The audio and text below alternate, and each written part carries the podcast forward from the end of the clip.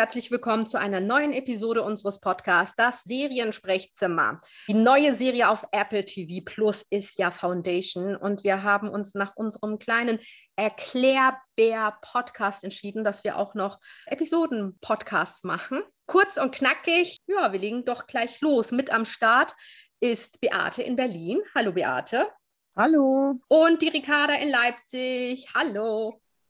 Hallo. Ricarda, du würdest uns mal eine kleine Zusammenfassung der ersten Folge geben. Ach, wirklich nur ganz knackig angerissen. Die erste Episode heißt The Emperor's Peace und führt uns erstmal ein in die Welt und ähm, etabliert so ein bisschen als die potenziell zentralen Personen ähm, Salvor äh, auf dem Planeten, wo die Foundation stattfindet, Gal als eine Unterstützerin äh, des ähm, Mathematikers Harry Seldon und halt Harry Seldon.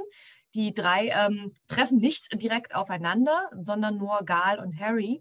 Gal stößt als ähm, quasi Protégé zu dem Mathematiker Harry Seldon und kommt mit auf den Planeten Trantor, wo der Empire herrscht. Ähm, wir werden wirklich nur relativ knackig eingeführt auf diese Welt und ähm, lernen Harry als äh, Systemkritiker kennen, der dort quasi anhand von Mathematik ähm, das Empire hinterfragt. Gal kommt frisch dazu und wird quasi gleich mit in Generalverdacht gestellt, denn Harry wird von, äh, vom Empire verklagt und es wird ihm vorgeworfen, dass er das Empire verleugnet und, und stürzen möchte.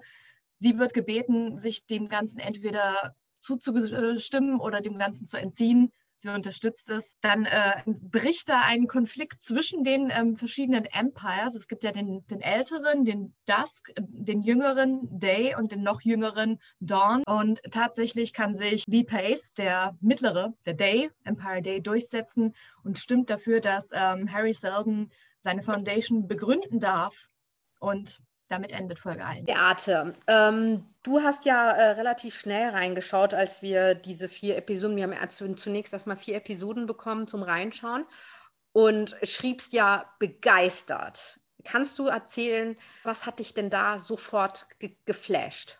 Ja, die Welt, die sie da aufgemacht haben, die Weite, die Ausstattung, die Besetzung, im Groben. Also wir haben ja, warten ja alle seit Jahren auf eine endlich eine gute Science-Fiction-Serie und sind eigentlich die letzten Jahre immer wieder enttäuscht worden, finde ich. Also ich finde nicht, dass es qualitativ wirklich hochwertige Science-Fiction-Serien gab in den letzten Jahren und das ist jetzt eine in meinen Augen. Da stimmt einfach, stimmt einfach alles. Also das Design, der Sound, die Welt, die da aufgemacht wird, die Bilder, die Schauspieler, die Qualität der Schauspieler und die Story natürlich sowieso. Und du bist ja eigentlich bekennender Fan seit Jahren, weil du die Bücher natürlich, äh, ich vermute mal, gesuchtet hast. Wie ist das denn? Ich meine, natürlich geht man als Fan mit anderen Erwartungen äh, rein, als jetzt beispielsweise äh, Ricarda und ich, die uns ja komplett mit ganz frischen Augen auf diese Welt und auf dieses Universum haben eingehen lassen. Ja, es ist schon sehr müssen. verkürzt natürlich, was sie da gemacht haben, aber sie haben, finde ich, das sehr intelligent gemacht, weil sie wirklich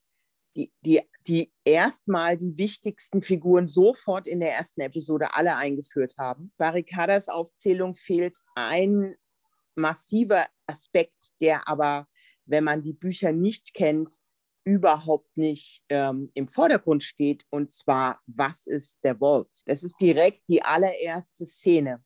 Das Objekt, dieses schwarze Objekt, was, im, was in der ersten Szene auf dem Planeten gezeigt wird, wo die Kinder hinrennen und versuchen, in die Nähe dieses Objekts zu kommen und dann jedes Mal umfallen. Und das ist ein ganz zentraler Punkt in dieser riesigen Story, der aber noch nicht mal angerissen wird. Du wirst, kriegst das Objekt gezeigt, mehr nicht.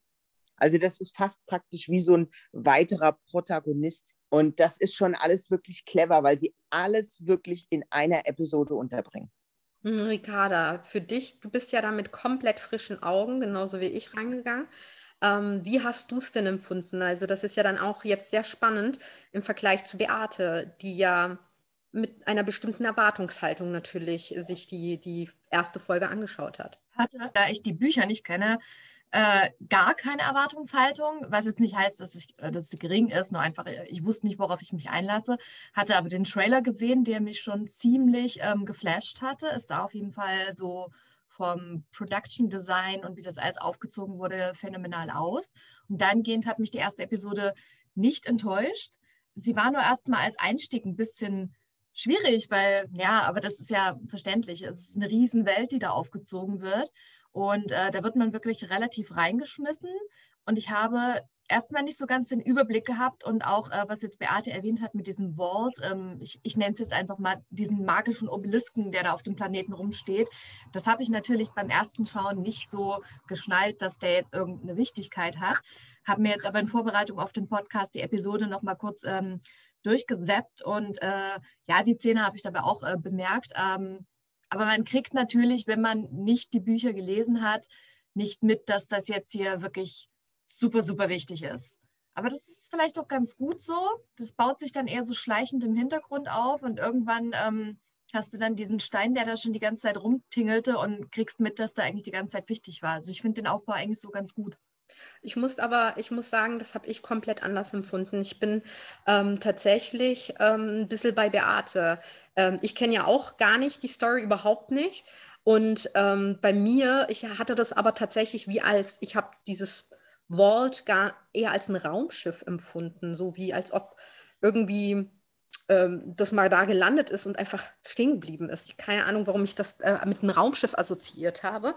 Ähm, aber äh, für mich war das sofort dieses, boah, das muss super bedeutend sein. Das muss wirklich irgendwas sein, was total wichtig ist, was, ähm, was irgendwie, also vielleicht, weil es die An Anfangsszene ist, ne? Also, dass man wirklich denkt, okay, ich bin sehr gespannt, was da, was da passiert. Ne?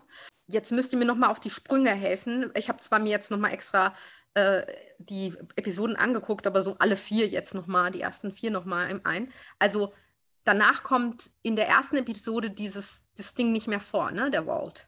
Das war erstmal nur so diese Einschnittszene mit, ähm, mit der Salvo und dem Planeten und danach ging es äh, in erster Linie wirklich um Gal und Harry Seldon und Empire in der ersten Episode tauchte das dann erstmal gar nicht wieder auf. Aber äh, was ich wirklich erst beim zweiten Sehen äh, geschnallt habe, war, dass diese erste Szene mit einem Voice-Over ausklingt, in dem Gal quasi schon spricht, dass sie eines Tages diesen Planeten und Salvor kennen wird.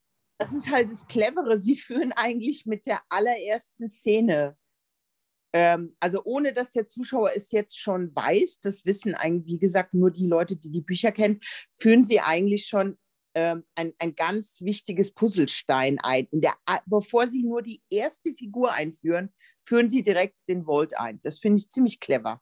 Ich hoffe, mhm. dass die Leute sich darüber Gedanken machen und vielleicht äh, überlegen, was das sein könnte. Oder ob es untergeht und die Leute das gar nicht wahrnehmen, weil sie sich mit den Figuren beschäftigen.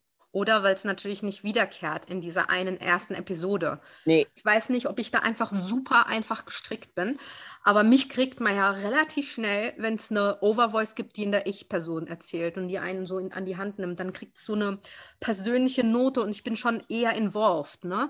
Äh, weil ich dann denke, okay, vielleicht verstehe ich nicht alles, aber ich, ich fühle mich irgendwie an die Hand genommen und darf irgendwie Teil ähm, der Geschichte sein, ich darf Teil der Gedanken sein und es ist jetzt nicht irgendwie ein, ein äh, super fresh und, und so, sondern wahrscheinlich ein bisschen oldschool-Move, aber bei mir funktioniert es. Ich weiß nicht, wie es euch geht. Für mich ist es auch so ein bisschen die erste Episode, so diese klassische Einführungsepisode in dem Sinne gewesen, dass, ähm, also ich habe mich mit Gal sehr ähm, verbunden gefühlt, weil sie halt ähm, ein junges Mädchen ist, was offensichtlich aus ihrer Welt, von ihrem von ihrer Familie und so in, entnommen wird, aber auf freiwillige Art und Weise und neu auf diesen Planeten und in meinen Augen zur Haupthandlung eingeführt wird. Also sie kommt auf diesen Planeten, hat keine Ahnung von nichts, wie ich als Zuschauer und ist quasi so mein, ähm, mein Identifikationsfigur, die mich auf diese Reise mitnimmt. So habe ich es in der ersten Episode empfunden, dass sie quasi mein Anker sein soll. Gibt es denn irgendetwas, was ihr, also ich meine, wir lernen da ja eigentlich nur einen ganz kleinen Bruchteil äh, von dieser Welt kennen und was da los ist. Ne? Gibt es denn irgendwelche Kritikpunkte von eurer Seite? Was hat es schwer gemacht, diese Episode zu sehen oder zu verstehen? Oder ähm, was könnte die Gefahr für den Zuschauer sein? Es ist halt eben einfach unglaublich komplex. Also es sind sehr, sehr viele Figuren sehr viele Handlungsstränge, viele unterschiedliche Planeten. Vielleicht könnte ich mir vorstellen, dass es für den, der sich einfach nur unterhalten lassen will, schon ein bisschen zu komplex ist. Ich glaube also nicht, dass das so, ein, so, ein, so eine einfache Serie ist, die man eben neben beim Bügeln so weggucken kann. Das ist nicht How I Met Your Mother. Das ja. äh, erfordert von dir schon äh, Aufmerksamkeit und zwar nicht so eben nebenbei, sondern du musst dich darauf konzentrieren. Du kannst nicht das ähm, so im Vorbeigehen gucken. Das funktioniert nicht. Dann verpasst du Dinge und raffst es nicht. Soll ich euch mal was sagen? Ich bin so ein Kandidat, der gerne so nebenbei Sachen macht. Also mich hat die sofort gecatcht, auch mit, mit der Visualität, irgendwie auch vielleicht die Musik, alles so, die Kostüme, dass ich eigentlich gar keinen Bock hatte, irgendwie was nebenbei zu machen. Also ich war schon wirklich fokussiert am Start. Ging es euch anders? Ich bin, da auch so wie du, dass äh, ich eigentlich fast immer so ein bisschen nebenbei auf dem Handy rumdaddel oder was weiß ich Bügelperlen stecke oder was mir gerade so ähm, vor mir rumliegt. Ähm, habe das auch tatsächlich da so nebenbei gemacht, aber ja, also man, es kommt immer auf die Serie drauf an, wie sehr sie einen catcht und ich habe da schon häufiger hingeguckt, habe aber, wie ich gerade eben in Vorbereitung auf den Podcast beim Drüberseppen gemerkt habe, dabei durchaus einige wichtige Sachen verpasst, die ich jetzt halt erst im zweiten Nachgang beim, beim zweiten Gucken so wirklich ähm, geschnallt habe. Man kann es auch ohne das zweite Gucken kapieren, dann muss man aber halt wirklich dranbleiben. Und ist jetzt halt wirklich, wie Beate auch gesagt hat, nicht unbedingt was für den, den simplen Unterhaltungskandidaten, der einfach sich äh, hinlehnen und abschalten will, sondern eher in, im Serienkontext würde ich es vielleicht eher mit so einem Game of Thrones vergleichen, wo, wo wirklich am Anfang ein bisschen langsamer Aufbau ist und du musst dranbleiben und du musst hinhören, damit du verstehst, was hier vor sich geht. Habt ihr denn das Gefühl, ähm, dass man sofort verstanden hat, dass ähm, diese Empire ähm, eine geklonte Person ist in drei Ausführungen, also in drei Generationen, als Kind, als erwachsener Mann, als älterer Mann? Habt ihr das sofort gerafft oder war das etwas, was, äh, wo ihr ein bisschen gebraucht habt, um das zu raffen? Also ich meine, äh, wahrscheinlich Beate bei dir sowieso nicht, weil du ja ähm, den Vorteil hast, dass du ähm, das schon wusstest, ne? Ja, also ich glaube, dass, dass man das, also ich finde nicht, dass man das versteht. Man rafft es überhaupt nicht. Man denkt, wenn man es guckt, ohne die Bücher zu kennen, denkst du, das ist irgendeine Familie. Der eine ist der Vater, der, der zweite ist der Sohn und der dritte ist der Sohn des Sohns. Auf die Idee könntest du kommen. Ja, also diese, diese Herrscherfamilie regiert. Du kommst nicht auf die Klonnummer. Zumindest nicht in der ersten Episode, in meinen Augen bin mir auch nicht mehr sicher, ob ich das sofort verstanden habe in der ersten oder ersten dann folgenden. Aber ähm, ich finde die Idee wahnsinnig clever tatsächlich. Also was hat ja den absoluten Vorteil, dass wir, ähm, egal wie die Handlung weitergeht, äh, schätzungsweise immer Lee Pace sehen werden, weil Yay. er einfach immer geklont wird. Das wiederum ist richtig schön, muss man ja sagen. Also das wäre so ein bisschen ähm, vielleicht mein Kritikpunkt, dass ich mir nicht so ganz sicher bin, ob man diese Nuancen versteht, weil es ja einfach wirklich, und ich meine, Beate ähm, hat uns ja Gott sei Dank in dem Podcast davor schon sehr viele Tipps gegeben und äh, auch unter anderem, bitte guckt aufmerksam, hört genau zu. ähm, nicht jeder gibt, äh, ist das, was er vorzugeben scheint. Ähm, da gab es noch ein paar Sachen, aber das waren, glaube ich, so die wichtigsten, die mir jetzt noch im Kopf geblieben sind. Also ich glaube, das Spannendste ist eigentlich die Hauptprämisse, das äh, über Jahrtausende bestehende Imperium ähm, kann, soll in den nächsten 500 Jahren kaputt gehen. Danach gibt es eine 30.000 Jahre dauernde Dunkelheit, die nur durch eine einzige Veränderung, also der Gründung der Foundation, ähm, auf 1000 Jahre verkürzt werden kann. Und du denkst, bitte was? What? Äh, das ist ja eigentlich spannend genug. Also völlig ja. unabhängig von allen Figuren ist ja diese Prämisse völlig irre. Ja. Also wie kann jemand, A, wer ist Harry Selden, warum weiß der das? Was hat der gesehen? Was soll da passieren? Wieso kann man durch Mathematik sowas rausfinden? Und Wahnsinn, von, von 30.000 auf 1.000 verkürzen, das finde ich alleine ist schon, ist schon spannend genug für mich. Also so als Grundidee. Ja, kann der sich auch irren? Also kann das auch vielleicht wirklich Teil einer Revolution, also, ne, also für mich, die ich mich nicht auskenne, ähm, kann das wirklich ähm, Teil einer Revolution sein, um, um sozusagen mal was zu verändern. Ne? Weil natürlich dadurch, dass diese Empire ge geklont werden, passiert ja auch keine Veränderung. Oder ist Veränderung sehr langsam? Ja, das ist ja einer der Gründe, warum das so problematisch ist. Weil die herrschen immer weiter fort, ähm, ohne sich um alle anderen zu kümmern, sondern das, der einzige Zweck des Imperiums ist der Selbsterhalt. Und denen sind eigentlich alle anderen relativ wurscht. Und die, ähm, die, die stellen die anderen Völker auf dem Planeten eigentlich immer nur dadurch ruhig, obwohl das wäre jetzt ein Mini-Spoiler für die nächsten Folgen, dass sie ihnen ein bisschen Technologie geben. Also, dass die Lebensumstände auf den anderen Planeten dadurch immer einen Tick besser werden. Ähm. Aber ansonsten ist dieses Imperium nur dazu da, sich selber zu erhalten. Äh, finde ich auch eine super spannende Prämisse. Ich habe aber auch noch eine Frage an euch. Es geht ja um Mathematik, das heißt, dadurch äh, kriegen wir gleich das Gefühl, dass diese Vorhersagungen wissenschaftlich fundiert sind. Wiederum Gal ähm, hat ja eine, sie läuft, also sie, die, sie werden ja verhaftet, Harry und Gal, und sie läuft und sie guckt hoch und sagt, ähm, ähm, guck nach oben, es passiert jetzt gleich was. Also plus minus, ne? so in, in solchen Worten.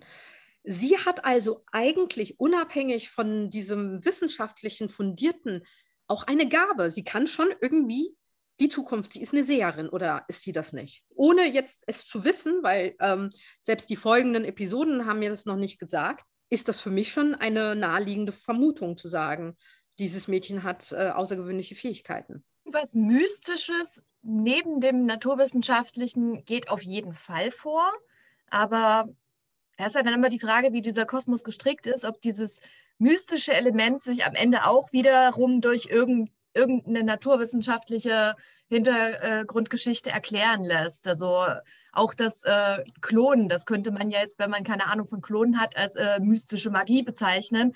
Aber das lässt sich ja irgendwo wissenschaftlich erklären. Also vielleicht lässt sich ihre komische Eingebung auch wiederum irgendwie wissenschaftlich erklären. So, das äh, kommt dann halt darauf an, wie das in den Büchern gestrickt ist oder ob das in den Büchern überhaupt eine Rolle spielt.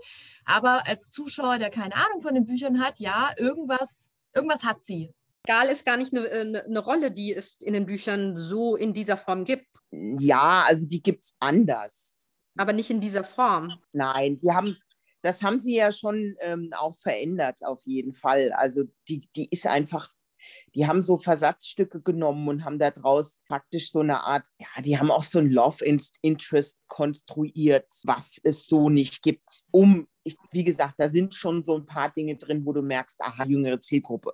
Also da haben okay die hm. Gender Swaps gemacht ähm, und eben diese, dieses Love Interest Ding so organ also orchestriert, wie sie es gemacht haben mit sehr jungen Darstellern und so. Ne? Also ich glaube, dass sie, dass der, einer der Hauptclashs, der sich durch diese ganze Story zieht, ist ja Religion versus Ma Mathematik, also em äh, Emotionalität gegen Sachlichkeit. Das sind so zwei, also sind so zwei äh, Welten, die da immer aufeinander prallen eigentlich die ganze Zeit. Und äh, der, der Bruder, ähm, der Lee Pace, den, den der Lee Pace spielt, der der sieht auf der einen Seite, sonst hätte er Harry Selden ja auch, sonst wäre er anders mit ihm umgegangen. Er ist klug genug zu verstehen, dass Wissenschaft wichtig ist. Der versucht ja, die, der weiß ganz genau, dass er diese anderen Planeten ja eigentlich nur klein halten kann, indem er ihnen ihre ganzen religiösen Lebensweisen erhält.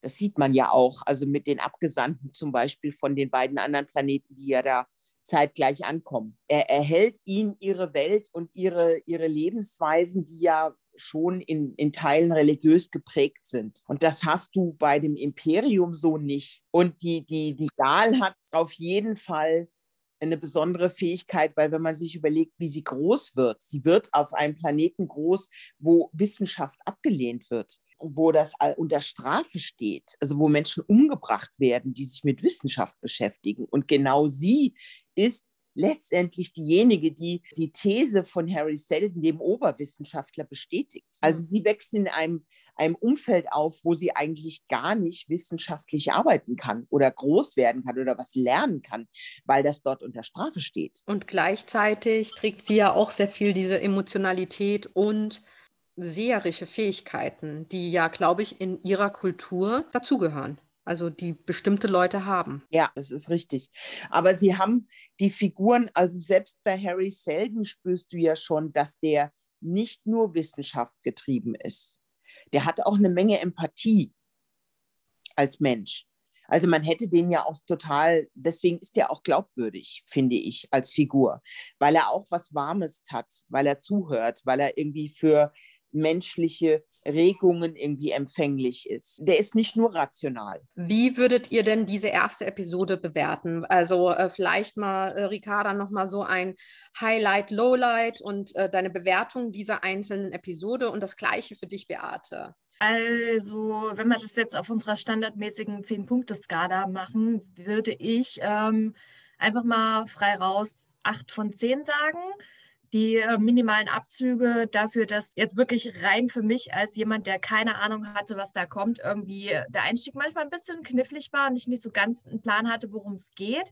Aber ich wurde halt trotzdem hinreichend gecatcht, um dranbleiben zu wollen. Und, und das sah alles, sah einfach alles so gut aus, dass man definitiv dabei bleiben will. Deswegen ähm, gut, sehr, sehr, sehr gute 8 von 10. Und als Highlight, ähm, ja, Lee Pace halt, ne?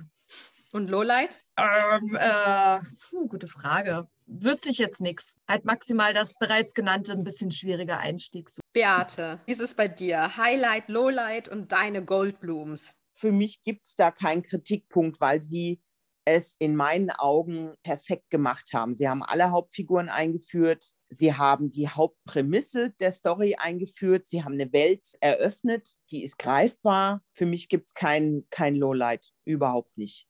Aber gut, wie gesagt, ich bin, bin ja auch äh, vorbereitet, weil ich die Bücher kenne. Aber trotzdem, ich finde, dass sie es so gut gemacht haben, da, weil sie eben das Allerwichtigste mit fast alles eingeführt haben. Ich finde das ja noch besser, weil du ähm, hättest ja am enttäuschtesten sein können. Vielleicht hätten, ne, wenn hätten Ricardo und ich gesagt, geil. Ne, so.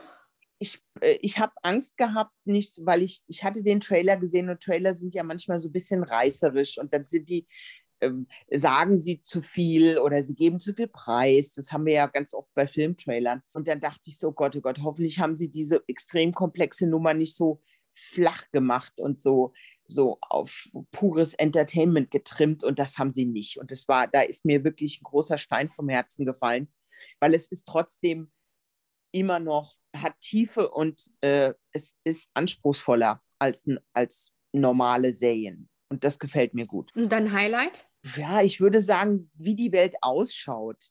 Also die gesamte Ausstattung, auch die Kostüme, das finde ich alles mehr sehr, sehr, sehr beeindruckend. Die Welt, wie sie ausschaut. Und ich gebe der, der Folge 10 von 10. Okay, ich äh, bin bei Ricarda. Mein Highlight war auch Lee Pace. Gott, wie oberflächlich. Aber alter Schwede, ich mag den Schauspieler. Ich meine, ähm, Beate, du kannst dich ja sicherlich noch an diese wunderbare, noch vor Pushing Daisies hatten wir ihn ja schon entdeckt. Ähm, Gott, wie hieß die denn nochmal mit den Niagara-Fällen? Wonderfalls. Wonderfalls. Ich liebe den seit Wonderfalls, ja. Und ich meine. Seit Pushing Daisies.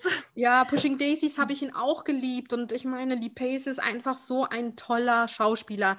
Deswegen, auch wenn es oberflächlich ist, ich finde es toll, in so einer tollen aussagekräftigen, e-, empowering Rolle zu sehen. Und äh, ich finde, das macht er ganz gut. Also, nein, äh, sorry, ich muss mich revidieren. Ich finde, das macht er vorzüglich. Das ist mein Highlight. Lowlight bin ich vielleicht auch ein bisschen bei Ricard, aber nicht so streng. Deswegen, ich gebe neun von zehn Punkten. Ähm, es ist ein bisschen schwierig reinzukommen und so diese Welten zu verstehen. Und man denkt eigentlich so, die erste Episode, das ist nicht genug. Ich, ich brauche noch mehr. Warum habt ihr nicht eine Episode in zwei Stunden gemacht, damit ich ein bisschen mehr verstehe? Aber das ist wirklich äh, auch Jammern auf hohem Niveau. Ich bin, war sofort geflasht. Ich hatte sofort Bock, weiter zu gucken. Und ich bin auch sehr, sehr dankbar, dass Apple TV Plus tatsächlich sich entschieden hat, gleich zwei Folgen rauszuhauen, damit man nicht irgendwie so auf dem Trockenen bleibt und äh, irgendwie denkt, so, äh, das, nee, das war nicht genug. Also gut, dass sie starten mit zwei Episoden und ähm, ohnehin, äh, klar, ich verstehe es, wenn man so teure Projekte hat. Ich hatte irgendwie so eine ähm, Headline überflogen. Die ersten beiden Episoden haben so viel gekostet wie ein Kinofilm. Ne? Also kann ich schon verstehen, dass man, wenn man so ein großes Projekt hat, eine so große Serie hat, dass man äh, vielleicht die nicht zum Bingen komplett schon raushaut, sondern dieses äh, wöchentliche Ding wieder macht, was mich ja, äh, könnte ich, äh, habe ich mich schon sehr oft geäußert, aber ich finde äh, dieses äh, Back to the Roots eigentlich ziemlich zum Kotzen und äh, das Gegenteil von fortschrittlich. Aber kann ich verstehen, dass man das in diesem Fall macht. Mädels, letzte Worte, dass wir das Ding hier mal Episode 1 Wrap It Up machen. Good Foundation, denn die Serie ist gut. Endlich mal wieder gute Science Fiction. Hup, hup. Beate. Lasst euch ein auf diese wunderbare Story. Sie wird euch über viele Jahre begleiten, hoffentlich. Also Leute, wenn ihr bislang noch kein äh, Abo habt für Apple TV Plus, es lohnt sich. Ich glaube, allein da, ich mein, wir haben schon über sehr, sehr, sehr, sehr wirklich gute Serien bei Apple TV Plus gesprochen, aber ich glaube, spätestens bei Foundation gibt es keine Ausrede mehr, das nicht abzuschließen. Ich freue mich, dass wir bald die zweite Folge auch nochmal besprechen. Danke fürs Zuhören, ihr Lieben. Bis dahin, bis zum nächsten Mal. Tschüss. Tschüss.